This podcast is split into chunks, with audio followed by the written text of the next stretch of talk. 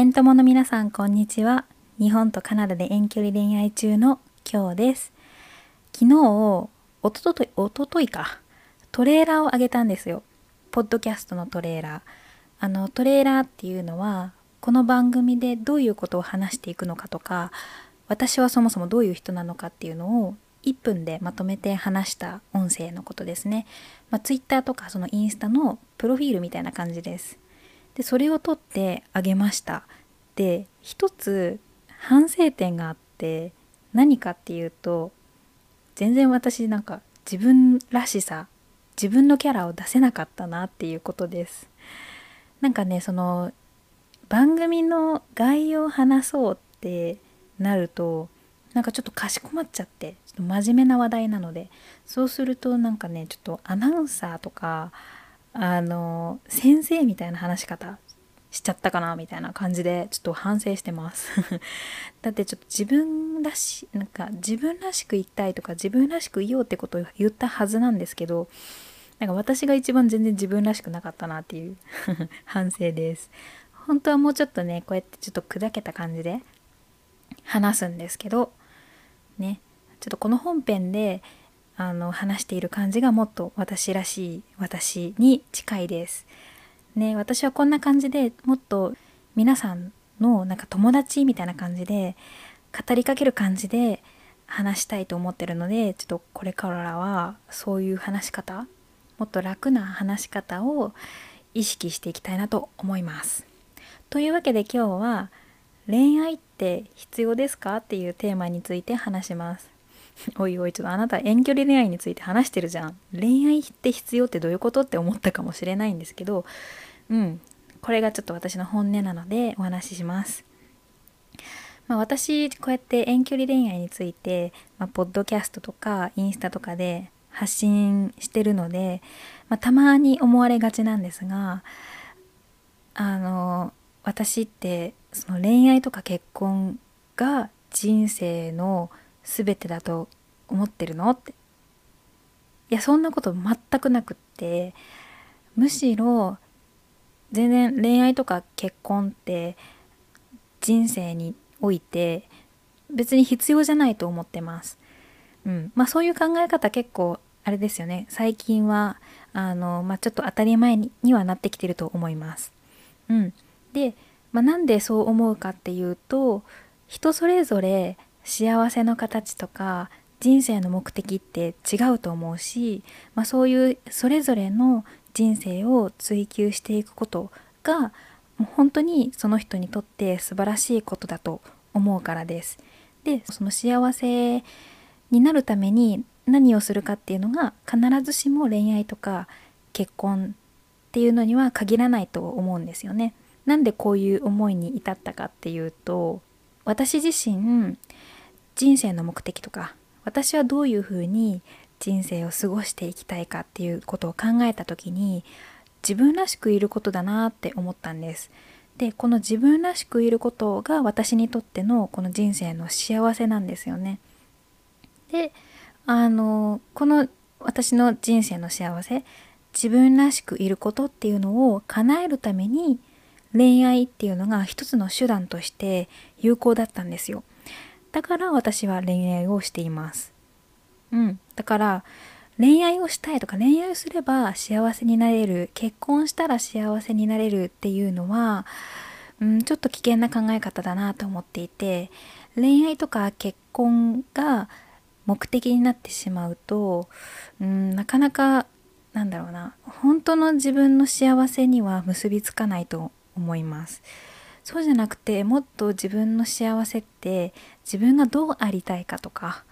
うん何をしたいかとかに深く関わってくると思います。で恋愛とか結婚はなんかそれの手段であるべきですよね。うん、恋愛をしたからとかある人と結婚したから、うん、幸せになるとは決して限りませんよね。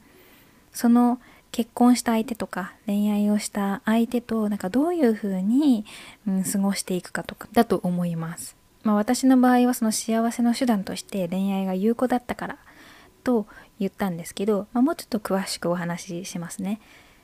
私の彼氏はものすごく自己開示が上手なんですでそれはもともと上手で、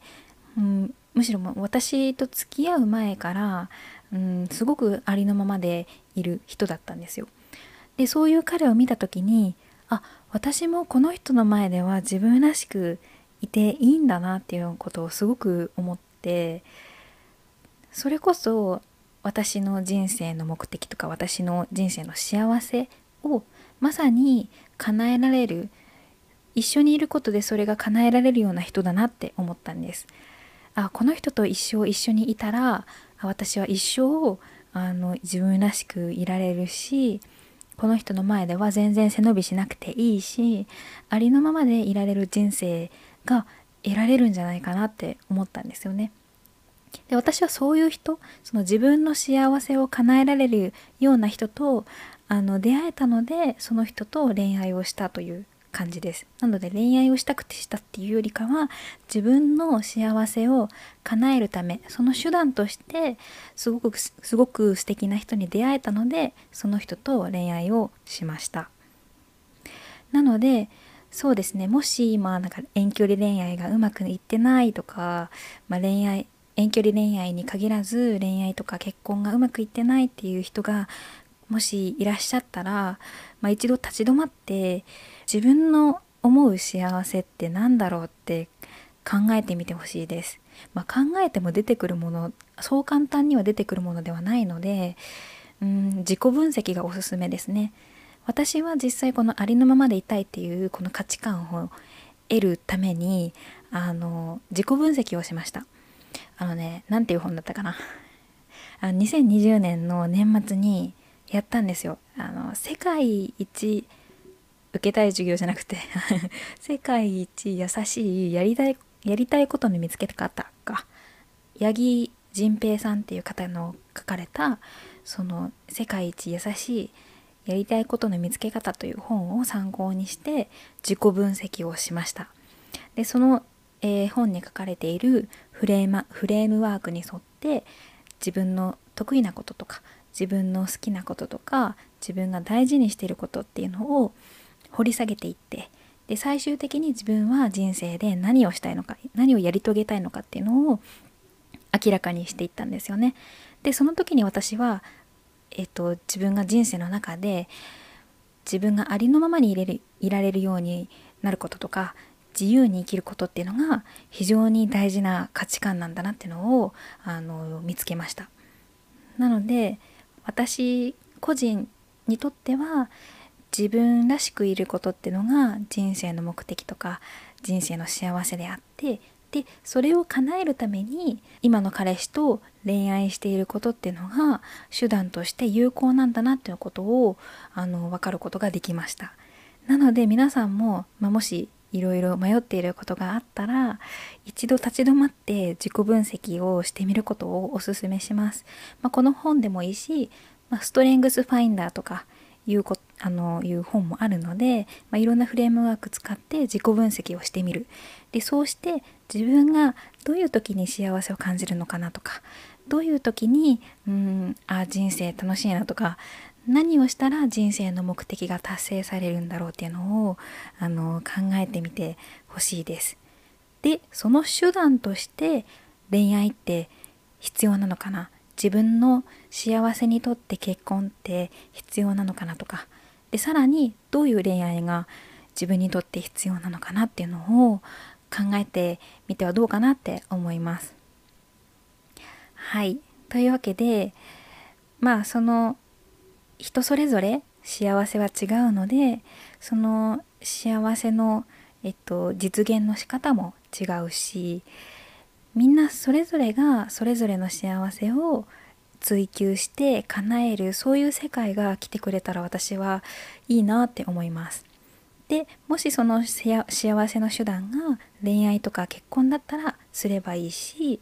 まあ、それが別に仕事だったら仕事に打ち込めばいいしみんながそれぞれ違う幸せを叶えているような世界が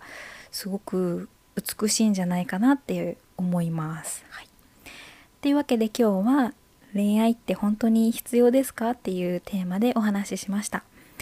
まあ皆さんのご意見、ご質問などいろいろあの